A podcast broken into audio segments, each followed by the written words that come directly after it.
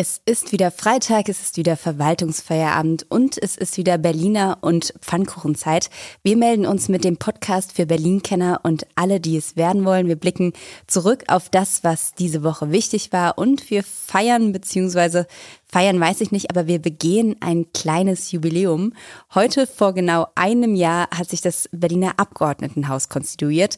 Da werfen wir mal einen Blick drauf. Mein Name ist Ann-Kathrin Hipp. Ich bin verantwortliche Redakteurin beim Tagesspiegel Checkpoint. Hallo, und ich bin Lorenz Marold, Chefredakteur beim Tagesspiegel. Ihre Wartezeit beträgt voraussichtlich 15 Minuten. Berliner und Pfannkuchen. Der Podcast vom Tagesspiegel Checkpoint. Ja, wir melden uns heute nochmal mit einem freundlichen Hinweis und der freundliche Hinweis ist, wir haben eine Umfrage für euch gebastelt. Wir wollen natürlich wissen, wie euch unser Podcast gefällt und da haben wir euch was quasi in den Show Notes verlinkt. Da könnt ihr uns eure Meinung, Lob, Kritik, Wünsche, alles dalassen. Genau, finden wir wichtig, dann wissen wir, was ihr wollt und wir können gucken, was wir machen. Genau, also falls ihr euch die Zeit nehmt, freuen wir uns und damit kommen wir zu unserem kleinen Wochenrückblick.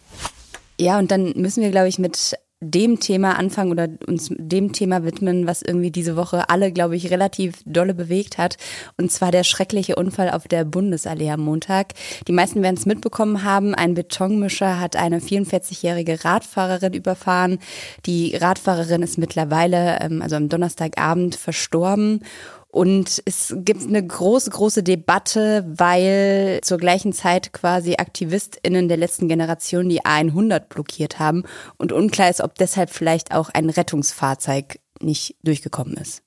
Und die Frage ist, ob sich dadurch eine Mitschuld ableiten lässt, weil ein Wagen der Feuerwehr, der den Betonmischer anheben sollte, deswegen ein paar Minuten später am Ort war. Allerdings hatten die Sicherheitskräfte die Nothelfer hatten die Frau bereits befreien können, bevor der Wagen dann da war. Und ich finde ja ein bisschen, dass das politisch jetzt doch zu sehr ausgenutzt wird. Äh, man kann ja über diese Aktion, die Blockadeaktion denken, wie man will. Man kann sie auch ablehnen, aber ich glaube jetzt eine Verkehrslage in Berlin, die nicht nur dieser Frau, sondern vielen anderen Radfahrern, Radfahrerinnen das Leben bereits gekostet hat oder sie schwer verletzt hat, dafür als Ausgangspunkt diese Klimademo zu nehmen, das ist, glaube ich, ziemlich daneben. Wobei man natürlich sagen muss, die AktivistInnen nehmen es letztlich natürlich auch im Kauf. Also es ist die kritische Infrastruktur, die sie da lahmlegen. Dieser Fall kann theoretisch bei jeder Aktion, die sie machen, immer wieder passieren ja. und es kann. Ich weiß, es ist sehr unpopulär, das zu sagen, aber jeder, der seine Karre in irgendeiner kleinen Straße so parkt, dass ein breiter Feuerwehrwagen nicht durchkommt, tut das Gleiche und es passiert täglich. Was mich ärgert an der Diskussion ist, dass sie in zwei Richtungen in die falsche läuft. Nämlich das eine ist, wir reden nicht mehr über das Thema Klima, sondern über das Thema Klimaproteste. Und das andere ist, wir reden nicht mehr über das Thema Verkehr, gefährlicher Verkehr, sondern auch über das Thema Klimaproteste. Und das ist irgendwie nicht in Ordnung. Ja, läuft auf jeden Fall einiges verkehrt. Und äh, ich glaube, damit können wir das Thema erstmal auch schließen, wobei ich mir sicher bin, dass es uns noch weiter begleiten wird, auch in unterschiedlichsten Formen. Also ich glaube auch, da kommt noch einiges da kommt auf uns eine Menge, zu. Eine ganze Menge kommt ja, da. Ja. Ja, und das ist jetzt ein wahnsinnig harter Cut. Happy Birthday Abgeordnetenhaus. Wir gucken heute auf ein Jubiläum. Wir haben es vorhin schon angedeutet. Heute vor einem Jahr, am 4.11.2021, war die konstituierende Sitzung unseres Parlaments. Und da gucken wir uns heute einfach mal so ein paar verschiedene Sachen an. Und los geht's mit der Frage, was macht eigentlich so ein Abgeordnetenhaus? Das ist jetzt so ein bisschen Sozialkundeunterricht, aber in lustig. Äh, es gibt nämlich auf dem YouTube-Kanal des AGHs einen, ja, ich sag mal, nettes Erklärvideo. Ein Familienvater erklärt seinem Sohn, wie das Abgeordnetenhaus funktioniert. Ein Vogel spielt da auch noch eine Rolle. Sehr niedlich. Schaut's euch an. Link ist in den Show Notes. Und hier kommt unsere gekürzte Erklärbär-Version. Das Berliner Abgeordnetenhaus ist dazu da, den Willen der Bevölkerung durchzusetzen.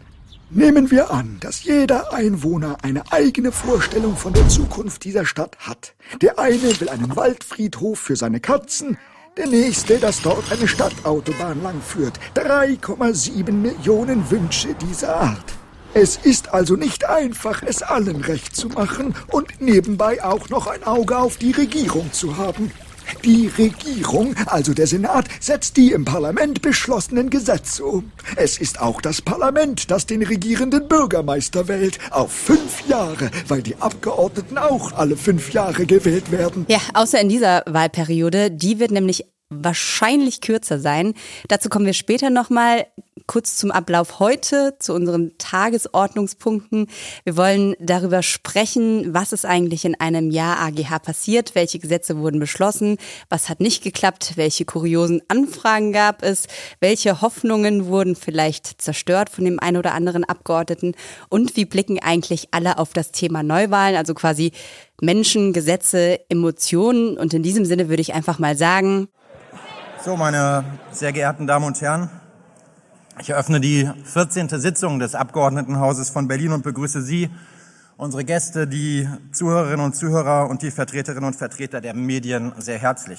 Das war Parlamentspräsident Dennis Buchner von der SPD, also der Chef des Ladens. Und von Dennis Buchner werden wir heute immer mal wieder hören. Das Schöne am Abgeordnetenhaus ist ja, die Sitzungen sind alle öffentlich. Jeder kann dahin und zuhören, zuschauen. Und wie das im letzten Jahr so ablief, das zeigt an dieser Stelle eine kleine, wild zusammengeschnittene Collage von Redebeiträgen aus der Haushaltsdebatte. Bitteschön. Der Berliner würde jetzt sagen, das ist eine Bankrotterklärung, wenn Sie das hier schon wieder übertragen. Gestatten Sie eine Zwischenfrage des Kollegen Stettner von der CDU-Fraktion. Nee, ich mache mal erst mal fertig hier und dann kann er sich danach melden. Nach nur sechs Monaten haben Sie es geschafft, die unbeliebteste Landesregierung in ganz Deutschland zu sein. Bildungschaos, Wohnungschaos, Mobilitätschaos. Ich stelle fest, Ihnen sind die Studentinnen und Studenten völlig egal, meine Damen und Herren. Kommen Sie damit klar, auch das ist Berlin. Nur weil Ihnen die Forderung nicht passt, ist sie noch lange nicht extremistisch. Wir können in Berlin viel leisten und wir werden das auch tun. Berlin lebt, Berlin liefert. Herzlichen Dank für Ihre Aufmerksamkeit. Ja, so in etwa klingt das, wenn man über unterschiedlichste Dinge diskutiert. Und man muss sagen, es gab in diesem Jahr relativ viel zu diskutieren, weil es war auf eine Art ein sehr besonderes Abgeordnetenhaus. Ja, warum das so ist, das hat uns der Parlamentspräsident Dennis Buchner nochmal erklärt. Nachdem wir zwei Corona-Winter hinter uns haben, jetzt natürlich äh, mit dem russischen Angriffskrieg auf die Ukraine und den damit verbundenen Folgen der hohen Inflation, Preissteigerungen, Energiepreissteigerungen nochmal in einer Situation sind, wo wir einfach ganz stark Berlinerinnen und Berliner finanziell entlasten müssen und damit nochmal eine Herausforderung haben, die es so in den letzten Jahrzehnten eigentlich nicht gegeben hat. Ja, und wenn wir da schon über Herausforderungen sprechen, dann müssen wir natürlich auch über die Herausforderungen für die Menschen sprechen, die in diesem Parlament sitzen. Also wer sind denn eigentlich diese 147 Menschen, die aktuell noch im Abgeordnetenhaus sitzen und uns da ein Jahr lang volksvertreten haben. 52 Prozent immerhin sind in Berlin geboren, sind also echte Pfannkuchen. 35 Prozent sind Frauen, darunter sind wie eigentlich in allen Parlamenten ganz viele Juristinnen, Juristen, Kaufleute. Durchschnittsalter ist 45 und damit ist das Berliner Abgeordnetenhaus das jüngste Landesparlament Deutschlands. Liegt das an Berlin, weil einfach in Berlin so viele junge Menschen sind? Ich glaube, das liegt daran, dass in Berlin besonders viele engagierte junge Menschen sind und die weniger Respekt vielleicht haben vor diesen ganzen Grauhaarigen, die ihnen anderswo im Weg stehen.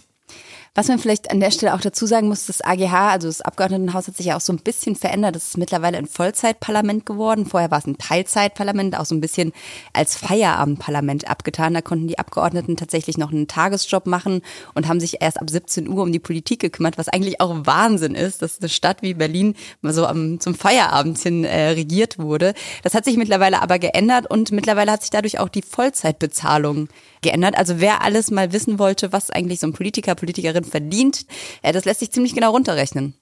Naja, normale Abgeordnete verdienen jetzt inzwischen 6.930 Euro.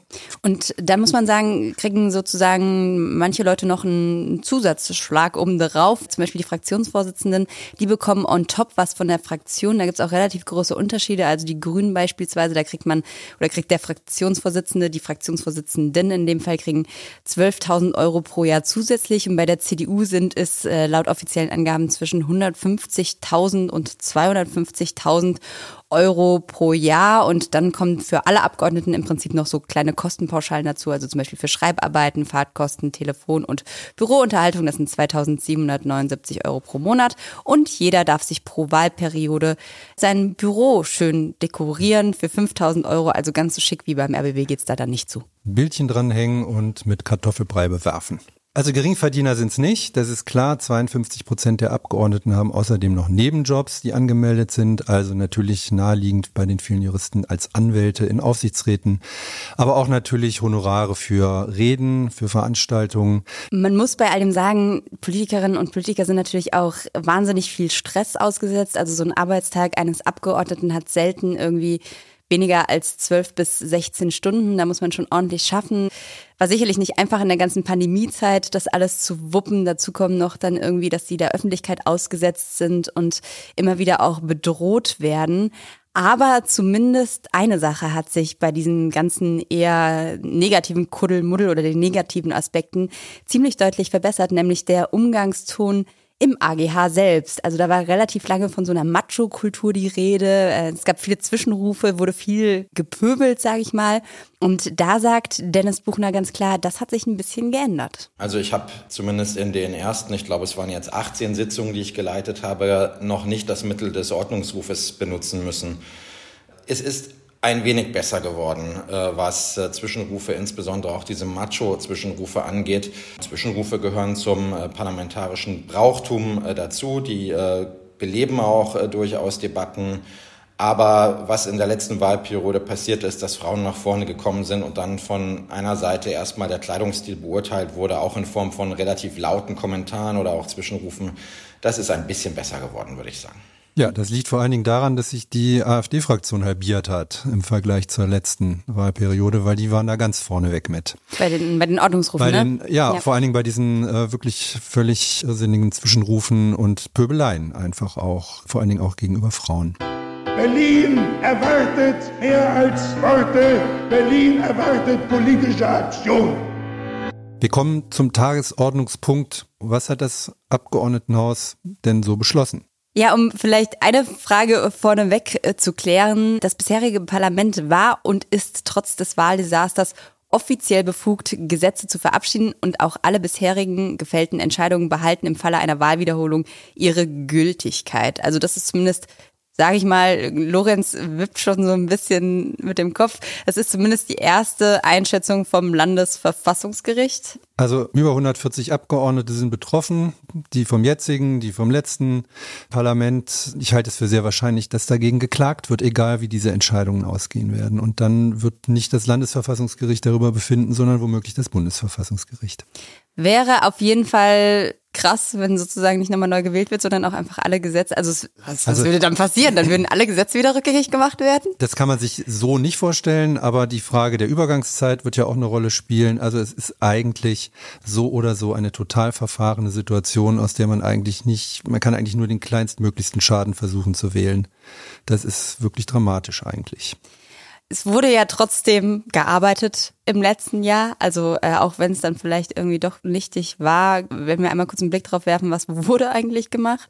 Es wurden 62 Gesetzesentwürfe eingereicht, 22 davon wurden gebilligt. Das dickste gebilligte Gesetz ist das Haushaltsgesetz. Aber vielleicht noch einmal kurz, was es nicht geschafft hat. Unter anderem das Hunde-unbürokratische Haltgesetz der FDP. Da finde ich den Namen sehr schön. Das hätte dich auch betroffen, Lorenz, mit Beverly direkt. Ja, Beverly hätte sich gefreut wahrscheinlich. Also da geht es ja um das Register. Das ist ja auch ein ziemlicher bürokratischer Riesenaufwand, der da eingeführt wurde, allerdings nicht von der jetzigen, sondern von dem damaligen CDU-Justizsenator Heilmann.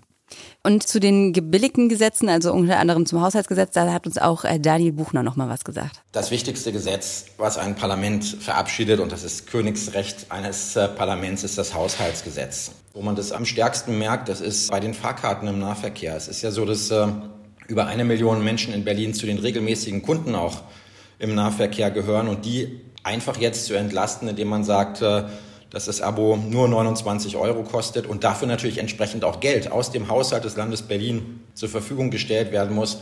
Das ist eine ganz einfache und schnelle Entlastung, die die Menschen merken. Wir können ja da mal kurz durchrattern, was es da alles so gab. Also der Schulbau hat eine Menge Geld bekommen, fast eine Milliarde sind für 23 da vorgesehen. Jährlich 750 Millionen Euro gibt's für den Wohnungsbau als Förderung. Die Landesausgaben für den öffentlichen Nahverkehr sind inzwischen mehr als 1,2 Milliarden im Jahr. Das sind 20 Prozent mehr als im Vorjahr. Es gibt, das ist ja auch dringend nötig, 3700 neue Stellen im öffentlichen Dienst, 610 äh, Polizisten mehr, 100 Feuerwehrleute, 1400 sonstige Lehrer, Sozialarbeiter, 400 neue Mitarbeiter in den Bezirksämtern und wir wissen trotzdem, das ist eigentlich alles noch viel zu wenig. Was man vielleicht noch ergänzen kann, ist der Nachtragshaushalt, der wird ja jetzt gerade noch mal nachverhandelt und dann wahrscheinlich bald beschlossen. Da gehen noch mal 2,6 Milliarden oben drauf, unter anderem für unser allzeit beliebtes 29-Euro-Ticket, was dann bis März bestehen bleibt, bevor dann die 49-Euro-Variante vom Bund Einzug erhalten soll.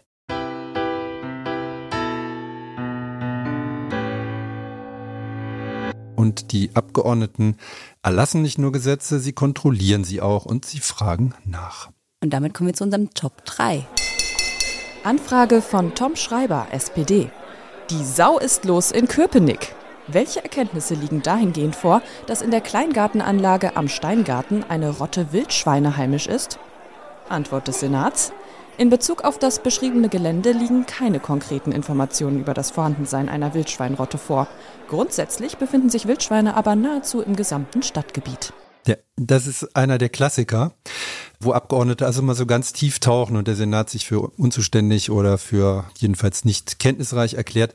Aber mal kurz hier erklärt, also jeder Abgeordnete darf dem Senat in Berlin Fragen stellen. Der Senat muss die innerhalb von drei Wochen schriftlich beantworten. Das Ganze wird veröffentlicht auch auf der Website des Abgeordnetenhauses. Und für uns ist das natürlich eine Goldgrube, weil da einfach wahnsinnig viele kuriose Sachen, aber natürlich auch wahnsinnig spannende Sachen drinstehen. Manchmal auch wirklich exklusive Neuigkeiten. Aber bei manchen Anfragen darf man sich dann schon fragen, ob das wirklich sein musste. Die sind ewig lang teilweise, die Antworten sind lang, das beschäftigt die Verwaltung über Wochen. Und wir haben mal die skurrilsten Anfragen zusammengestellt, die im letzten Jahr so durchs Abgeordnetenhaus gefaxt wurden. Das klang unter anderem so. Anfrage von Tommy Tabor, AfD. Geht in unseren Wäldern der Holzdieb um? Antwort des Senats. Nein, Holzdiebstahl spielt in den Berliner Wäldern keine nennenswerte Rolle. Nach erfolgtem Verkauf und Vorzeigung des im Wald liegenden Holzes geht das Diebstahlrisiko im Übrigen auf die Käuferin bzw. den Käufer über. Aber es ist ja gut, dass man das dann auch mal erfährt. Da, ja, wir hätten sonst alle gefragt. nicht gewusst, ja. gibt es eigentlich Holzdiebe in Berlin. Ja. ja. aber es ist wirklich, also in diesem Jahr war da auch tatsächlich von der Anfrage Ritus die Rede, weil es wird einfach, es ist eine richtige Flut von Anfragen, wenn wir uns das angucken, es wird auch immer mehr. In der Legislatur 2011 bis 2016 waren es 9000, in 2016 bis 2021 waren es schon doppelt so viele, nämlich 18.785 und in der aktuellen Legislaturperiode sind es 3.572. Wenn man das hochrechnet, würden wir ungefähr wieder bei knapp 18.000 Anfragen landen. Und man kann sich natürlich schon die Frage stellen, warum macht man das? Weil es lähmt einfach den Betrieb, so, ne? Also es gibt nur einen bestimmten Satz an Personal und die müssen alles Mögliche machen und wenn die dann ständig beschäftigt sind, auch Holzdieb-Anfragen zu beantworten, ist es natürlich so, hm. Tja, auf der anderen Seite muss man sagen, äh, übrigens auch nicht ganz uninteressant, diese Steigerung und die auch für diese Legislaturperiode prognostizierte Zahl kommt zustande, obwohl der Anfragenkönig Marcel Lute gar nicht mehr im Parlament sitzt. Der hat im, in der vergangenen Legislaturperioden die meisten gefragt. Man muss fairerweise sagen, dass die Anfragen zum Beispiel von Marcel Lute zu sehr vielen größeren Geschichten auch im Tagesspiegel und im Checkpoint geführt haben, weil er eben auch tatsächlich immer was rausbekommen hat. Es gibt einen Nachfolger, einen neuen ja. Anfragekönig. Das ist Martin Petzold von der CDU. Der hat in diesem Jahr, das quasi besteht mit dem Abgeordnetenhaus, 264 Anfragen gestellt. Das muss man sich einmal kurz vorstellen. Der schreibt quasi jeden Arbeitstag im Schnitt eine. Und wir haben ihn mal gefragt, warum er das auch angesichts der Kritik an zu vielen Anfragen eigentlich für nötig hält. 264 Anfragen. 264 Anfragen dafür, dass Menschen eine Stimme bekommen mit Themen, die vielleicht nicht sichtbar sind. Für die Ärzteversorgung in der Region, für die Verkehrsinfrastruktur, für die Sozialinfrastruktur. Mein Ziel ist, dass unsere Stadt besser wird, dass die Probleme gelöst werden, die Herausforderungen des Alltages gelöst werden. Und ich glaube, dass meine Anfragen dabei helfen können, diese Themen sichtbar zu machen, einen Beitrag zu leisten dafür, dass diese auch gelöst werden können. Das mache ich gern, das mache ich voller Überzeugung, auch gerne mit meinem Abgeordnetenkollegen, der die Freimacht zusammen. Also Themen sichtbar machen ist ja eine interessante Argumentation. Eigentlich geht es ja darum, den Senat zu kontrollieren. Aber wenn er das jetzt hier schon so als Argument aufführt, äh, gucken wir doch mal, auf was für Themen man so setzt, welche da sichtbar gemacht werden sollen. Anfrage von Danny Freimark und Martin Petzold, CDU. Was ist der rechtliche Status von Stadttauben? Antwort des Senats. Eine abstrakte Bewertung der Rechtslage im Hinblick auf eine rechtssichere Einordnung von Stadttauben ist nicht möglich, ohne dass konkretisiert wird, in welchem Rechtsgebiet und zu welcher konkreten Rechtsfrage eine Einordnung stattfinden soll.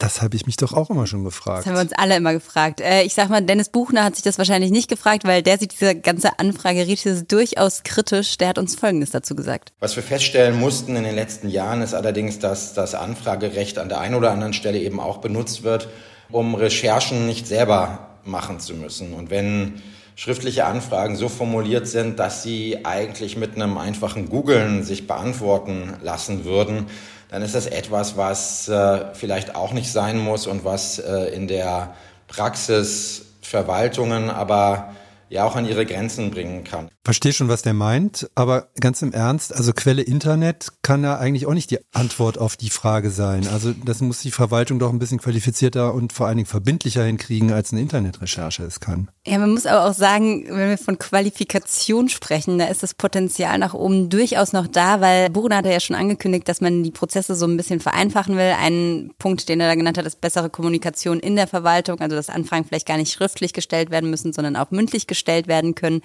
Aber er will auch die Prozesse digitalisieren, weil aktuell sieht dieses ganze Anfragenprozedere so aus. Möglicherweise kann man mit ein bisschen mehr Digitalisierung und äh, ein bisschen weniger, wir senden uns Word- und PDF-Dokumente per E-Mail hin und her, das eine oder andere besser machen. Das ist ein gutes Stichwort, Digitalisierung in Berlin. Damit kommen wir zu unserem nächsten Tagesordnungspunkt und der lautet unerfüllte Träume.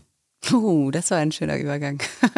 ja, wir sprechen aber tatsächlich nicht über die unerfüllten Digitalisierungsträume. Äh, das wäre wahrscheinlich nochmal eine extra Podcast-Folge. Wir sprechen an dieser Stelle über die Menschen, die neu im Parlament sind und die zum ersten Mal quasi mitspielen dürfen. Da hat Anfang der Legislaturperiode unser Kollege Julius Betschka mit zehn neuen Abgeordneten gesprochen. Da war alles sehr hoffnungsvoll, voller Elan und Tatendrang. Und er hat die Leute auch gefragt, welches Projekt sie angehen wollen. Jeder hat da eins genannt. Und wir haben jetzt einfach mal gefragt, was ist draus geworden nach so einem Jahr? Genau, da haben wir zum Beispiel Tamara Lüttke von der SPD. Beim Amtsantritt hat sie gesagt, sie wolle sich für ein rechtssicheres Paritätsgesetz einsetzen. Zum aktuellen Stand hat sie uns diese Sprachnachricht geschickt. Im Oktober haben wir in einem Fachgespräch mit der Expertin Professor Dr. Silke Laskowski das Gutachten zur rechtlichen Sicherheit aus der letzten Legislatur ausgewertet. Und nach drei Negativbeispielen aus anderen Bundesländern müssen wir das Thema nun auf Bundesebene dringend angehen. Handfest ist in dieser Legislatur wird daher knapp, aber wir kämpfen weiterhin für Parität und vor allem auch die Sichtbarkeit weiblicher Perspektiven in allen Themen. Handfestes wird in dieser Legislatur leider knapp. Aber ja, wir sind schade. auf einem guten Weg. So. Björn Wohlert haben wir noch gefragt von der CDU. Er ist angetreten, um illegale Vermüllung zu bekämpfen und in Reinickendorf für eine nachhaltige Mobilitätswende zu sorgen. Er sagt nach einem Jahr Abgeordnetenhaus Folgendes. Die BSR wird künftig illegale Müllablagerung direkt ohne Aufträge der Ordnungsämter entsorgen. Damit setzt der Senat unsere Forderung um. Die Mobilitätswende in Reinickendorf hingegen kommt unter Rot-Grün-Rot nur schleppend voran. Für die U8-Verlängerung gibt es keine Planung. Der Ausbau der S25 erfolgt nicht vor 2035. Neben einer besseren verkehrlichen fehlt weiterhin auch eine ausreichende soziale Infrastruktur. Wir brauchen in allen Kiezen mehr Begegnungsorte und soziale Beratungsangebote. Ist das noch CDU? Mm, ja, CDU verändert sich und CDU will ja auch irgendwann mal mitregieren und ich glaube, da werden so Brücken geschlagen durchaus, das kann man schon sagen.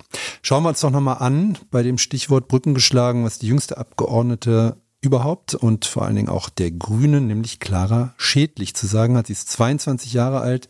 Ihr Herzensthema hatte sie uns vor einem Jahr gesagt, das Wahlalter ab 16. Wie es darum steht, sagt sie uns jetzt.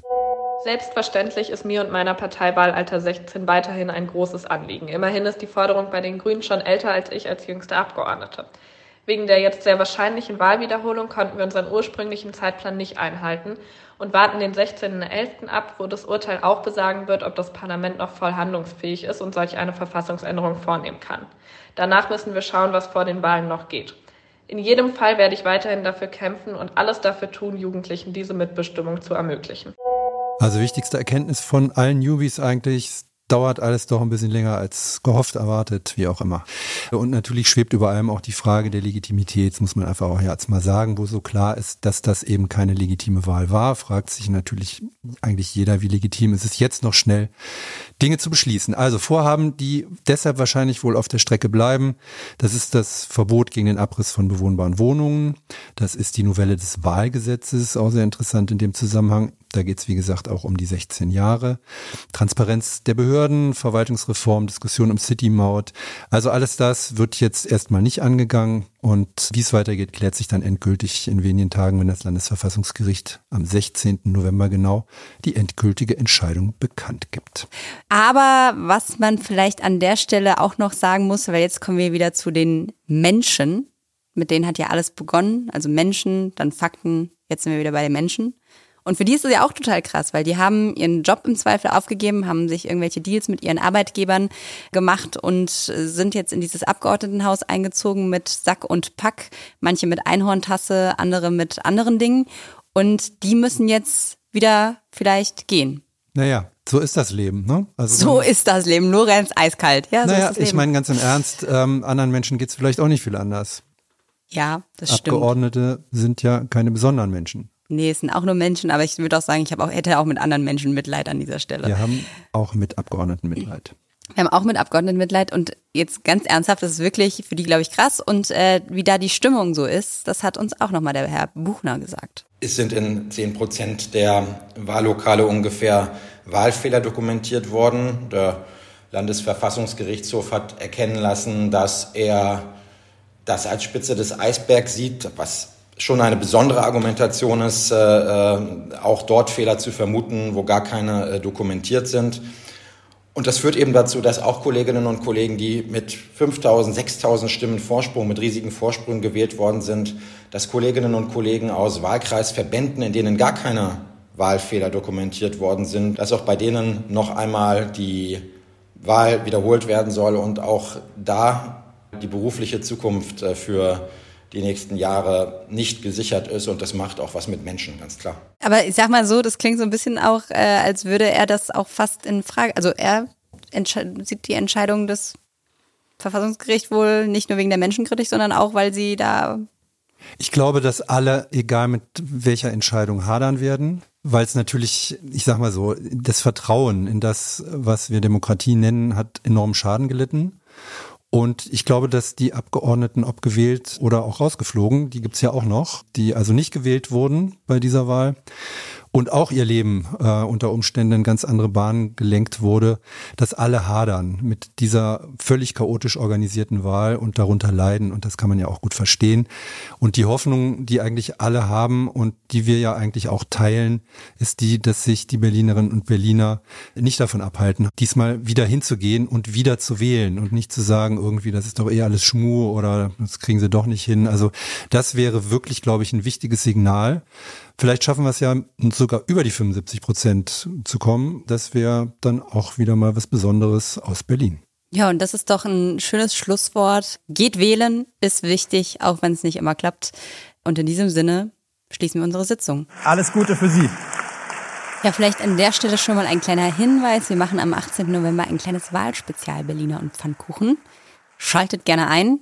Markiert euch in den Kalendern, da werdet ihr alles zur Wahl erfahren, was ihr wissen wollt. Wir haben unter anderem auch den Landeswahlleiter kurz nach dem äh, Beschluss, äh, den das Verfassungsgericht dann fasst, bei uns im Interview und er wird uns so ein bisschen erklären, was er da jetzt eigentlich für Pläne hat. Ja, das war unsere Folge Berliner und Pfannkuchen. Wir wünschen euch alles Gute und hoffen, dass ihr an unserer Umfrage teilnehmt. Hint, hint. Der Link ist in den Show Notes. Die Redaktion hatten Jessica Gummersbach und Johanna Voss. Produktion Benjamin Ritter, der Apparat Musik von Anke Mürre. Und wir hören uns hier nächste Woche wieder. Genau. Bis dann. Tschüss. Tschüss.